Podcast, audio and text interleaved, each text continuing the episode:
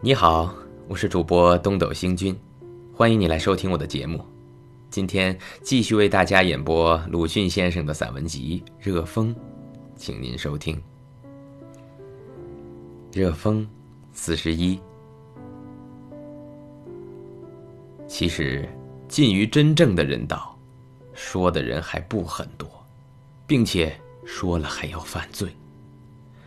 若论皮毛，却总算略有进步了。这回虽然是一场恶战，也居然没有食肉寝皮，没有移旗设计，而且新兴了十八个小国。就是德国对待比国，都说残暴绝伦，但看比国的公布，也只是囚徒不给饮食，村长挨了打骂。平民送上战线之类，这些事情在我们中国自己对自己也常有，算得什么稀奇？人类尚未长成，人道自然也尚未长成，但总在那里发荣滋长。我们如果问问良心，觉得一样滋长，便什么都不必忧愁。将来总要走统一的路。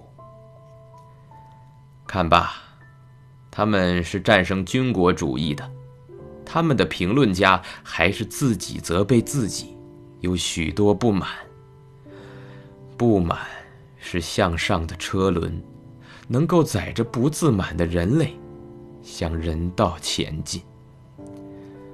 多有不自满的人的种族，永远前进。永远有希望。多有只知责人、不知反省的人的种族，祸哉，祸哉！